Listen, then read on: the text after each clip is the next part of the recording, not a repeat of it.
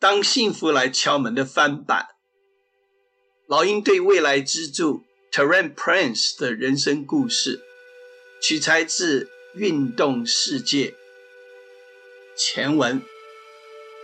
老鹰队这个赛季根本成为各队的大补丸，二十四胜五十八败的成绩还在东区垫底。然而，即使处在这情况之中，他们这个赛季并非没有亮点。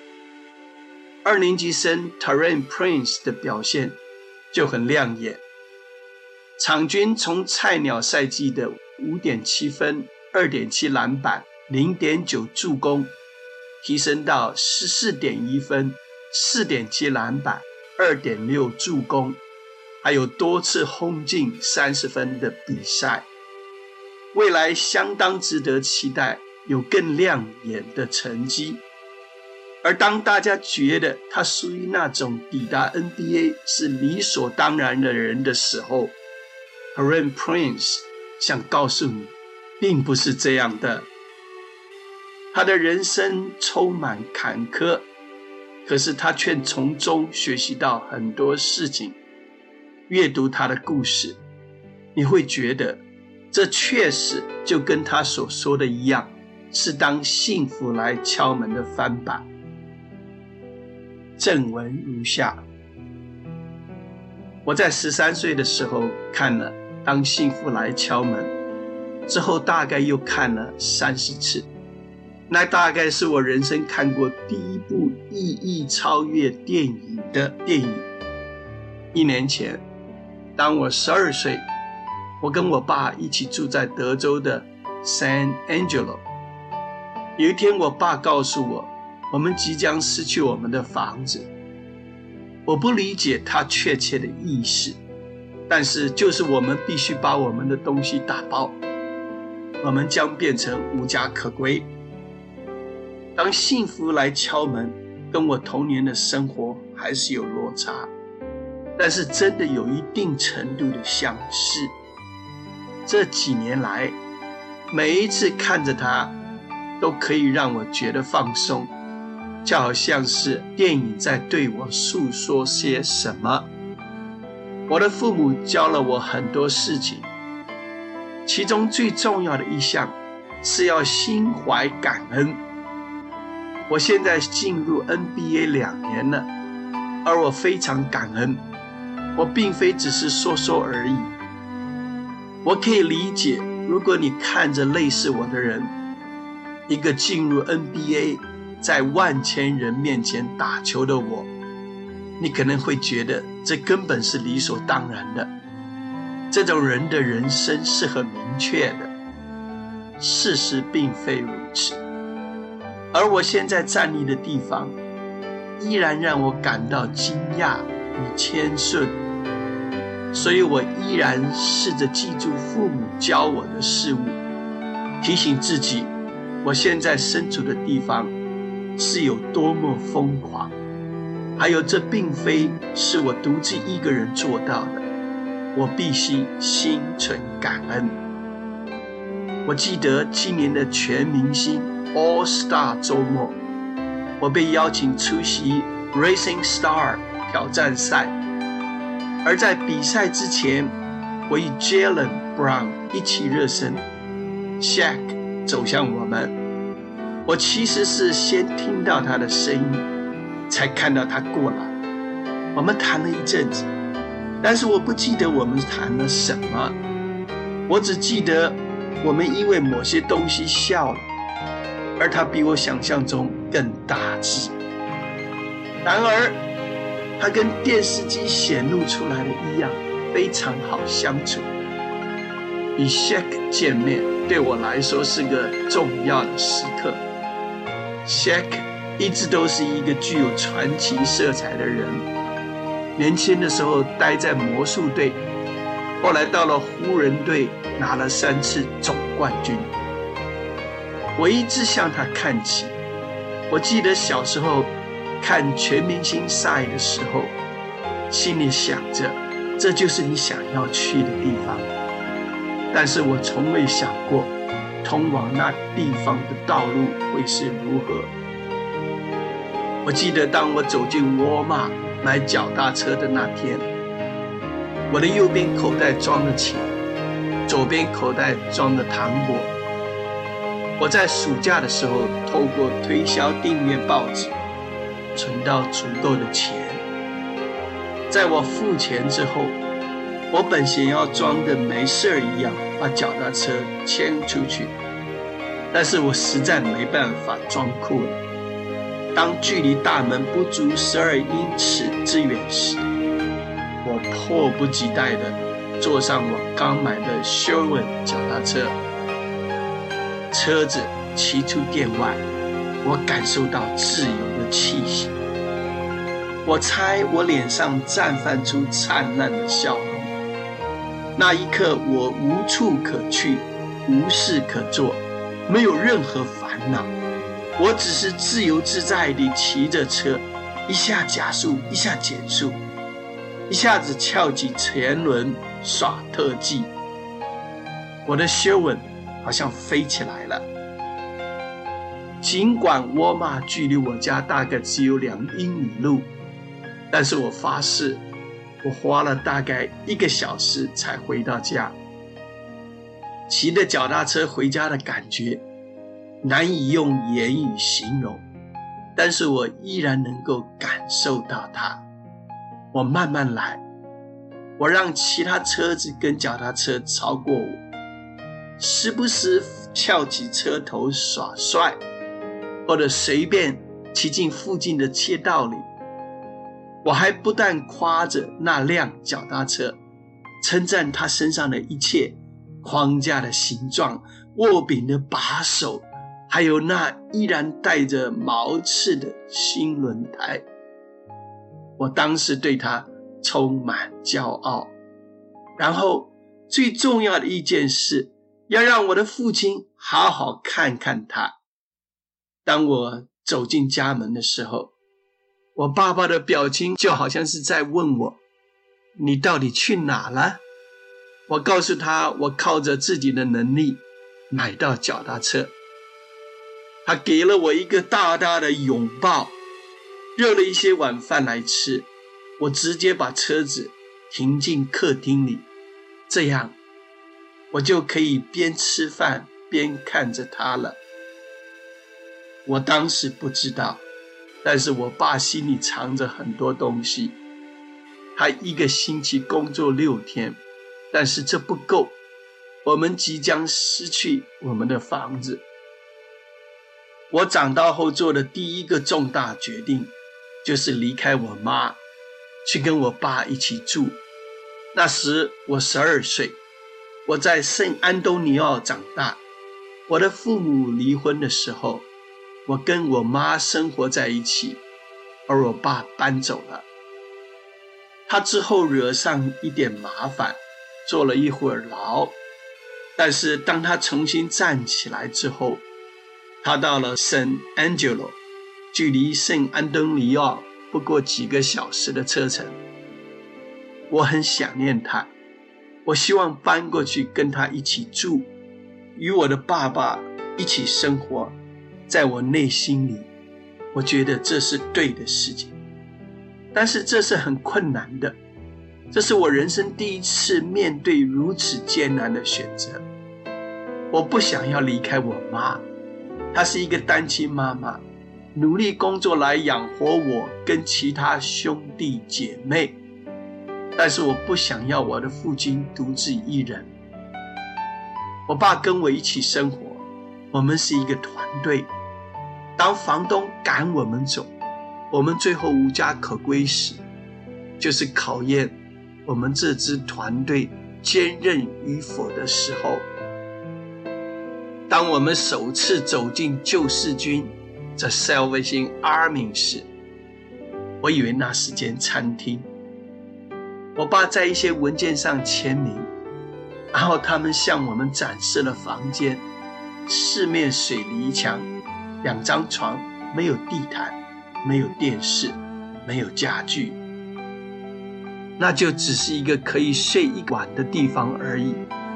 我爸看着我，对我说：“我们很幸运可以得到这间房间。”我心想：“幸运。”他接着又说：“有些房间是四到六张床，但是我们可以两个人同住在一间。”这就是我父亲，即使是在收留无家可归的地方，他也尽力为我创造最好的生活条件。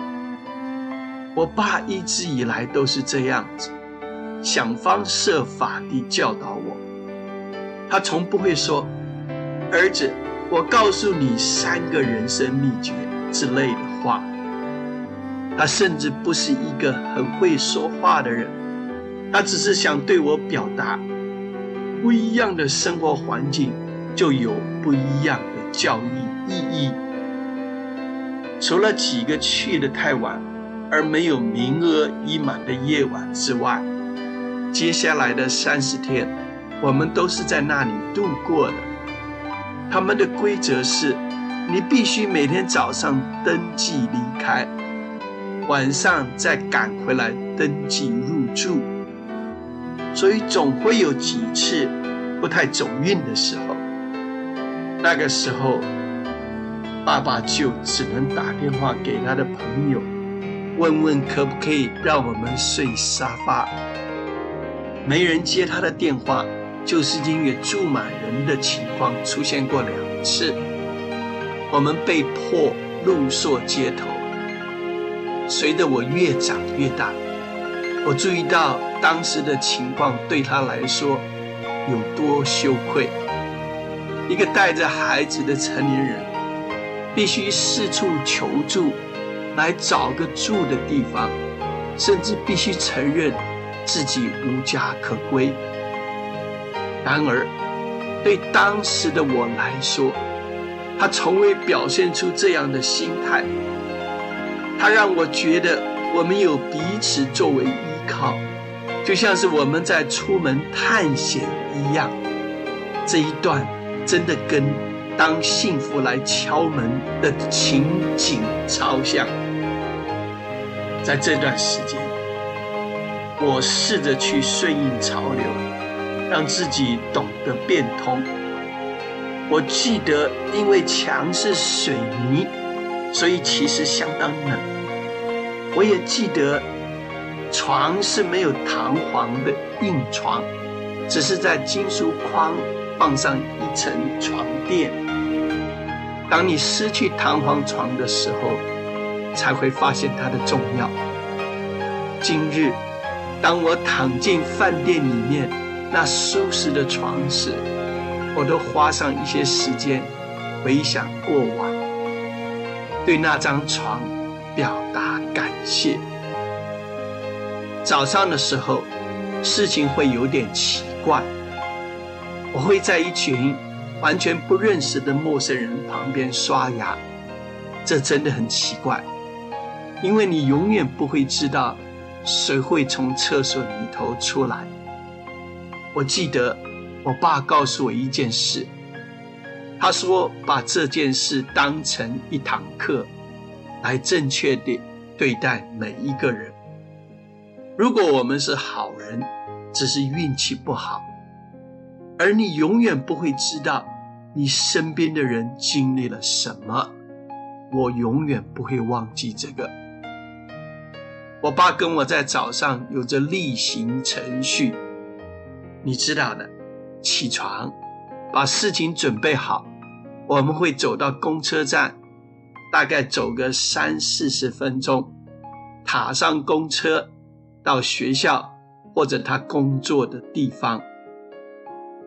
早上跟我爸一起走那段路，我会看到他脸上带着微微的一股笑容，我想着他在笑什么。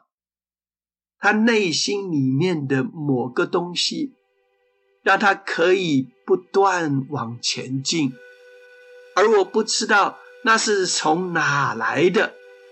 你必须了解我爸，他是我认识的人之中最刻苦生活及辛勤工作的人，即使是在最艰难的时刻，在我们无家可归的时候，他也会拼尽全力来工作，只为了让我们能够重新站起来。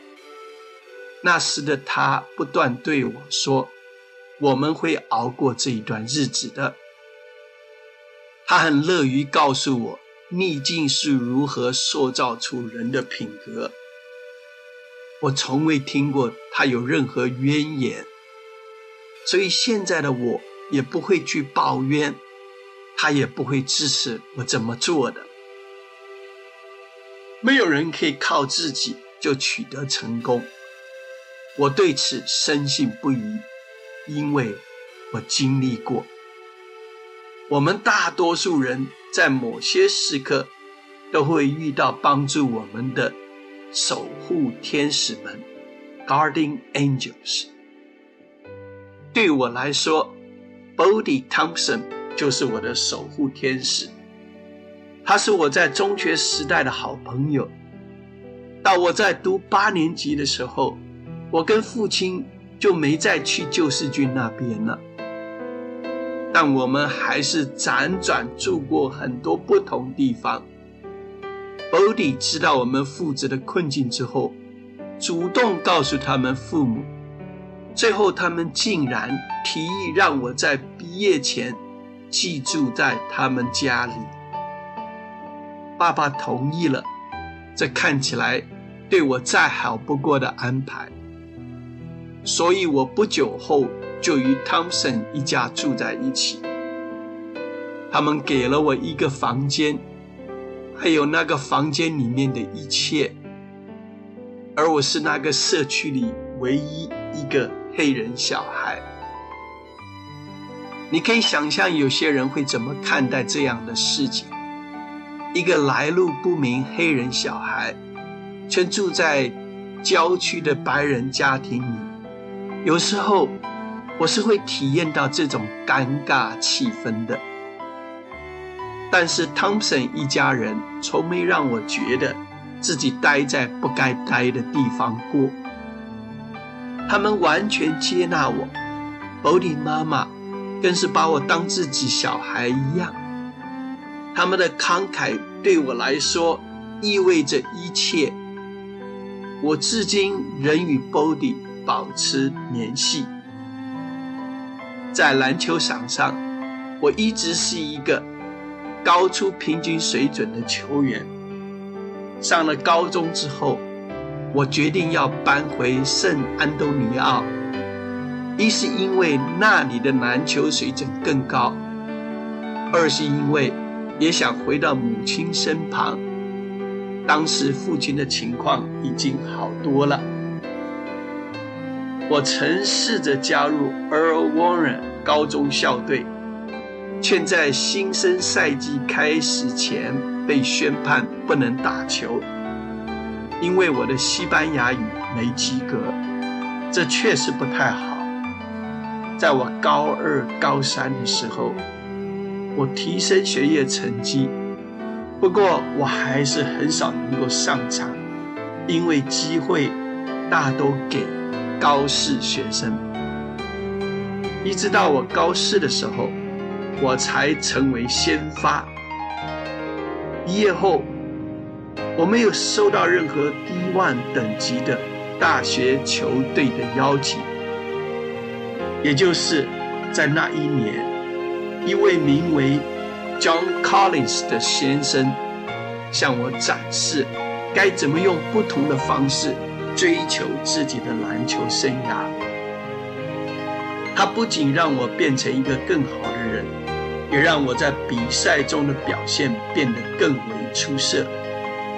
我同样把 Collins 教练视为一个守护天使。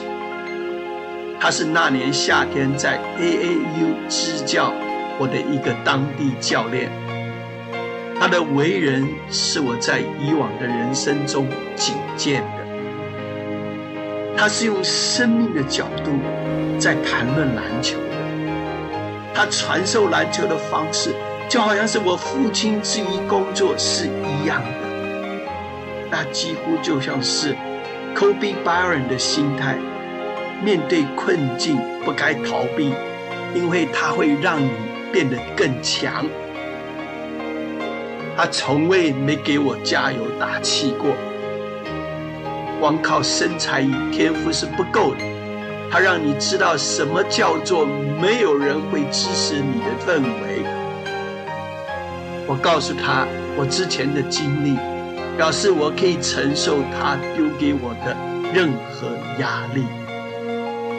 我觉得自己表现得很坚强，在某种程度上或许如此。Collins 教练给我顽强不服输的心态，并向我展示应该如何投入工作。也就是从这时候开始，教练在我高中的每堂训练课程结束后，会过来接我，与我空位搭档 Marcus King，把我们带到体育馆去。他从来不开空调。还故意把场馆弄得极热，而我们在那里大多时候连球都摸不到。我们一上场就必须跑个二点五英里，还要去举杠铃，最后才有四十五分钟的有球训练。我们的手就跟面包一样没力。Collins 教练让我们看到。训练与放低心态带来的成果。如果当初没有他，我相信我不会成为现在的我。如果没有我的父母，也不可能位于今天的位置上。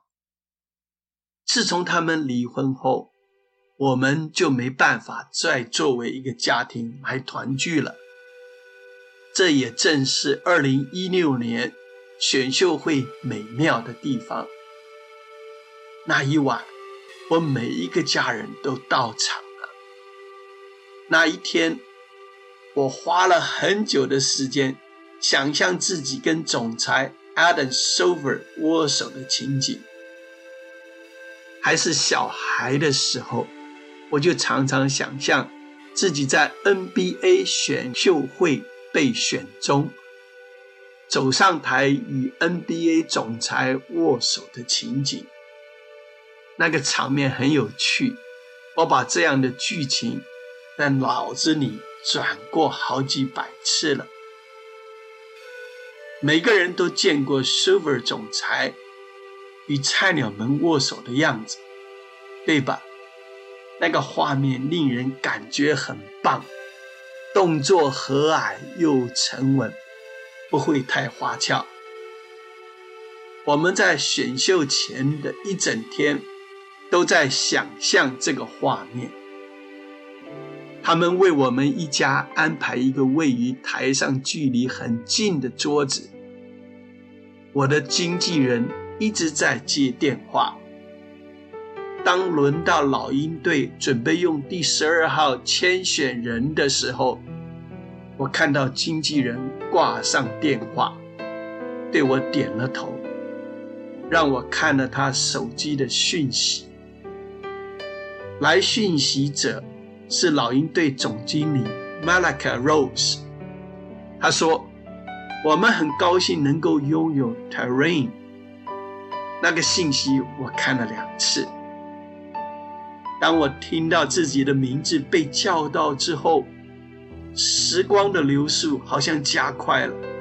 走向台前的我，一次又一次想着同一件事：别把那握手搞砸了。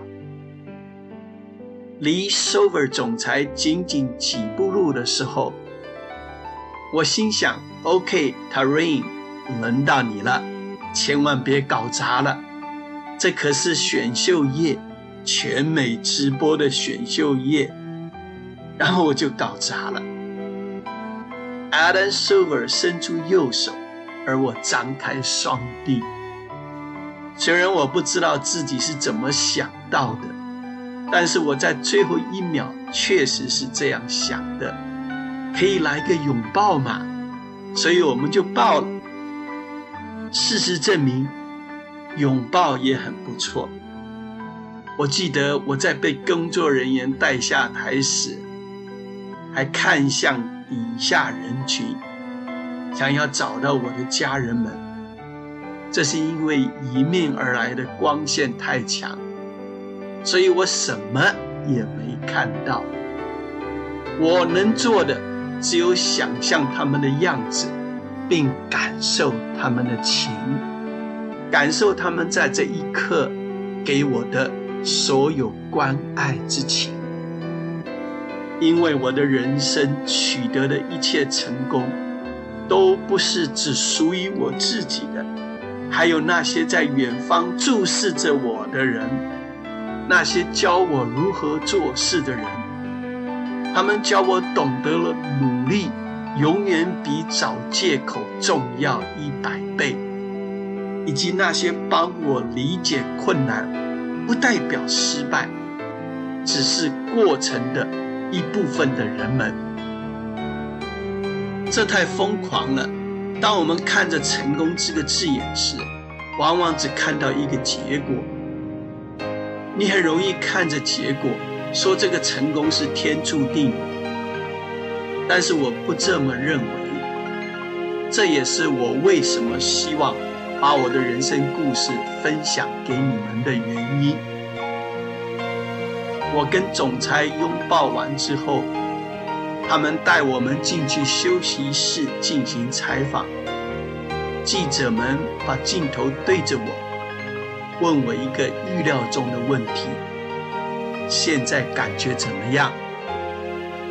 我不太记得当初自己说什么了，大概就是一些感恩与感激的话吧。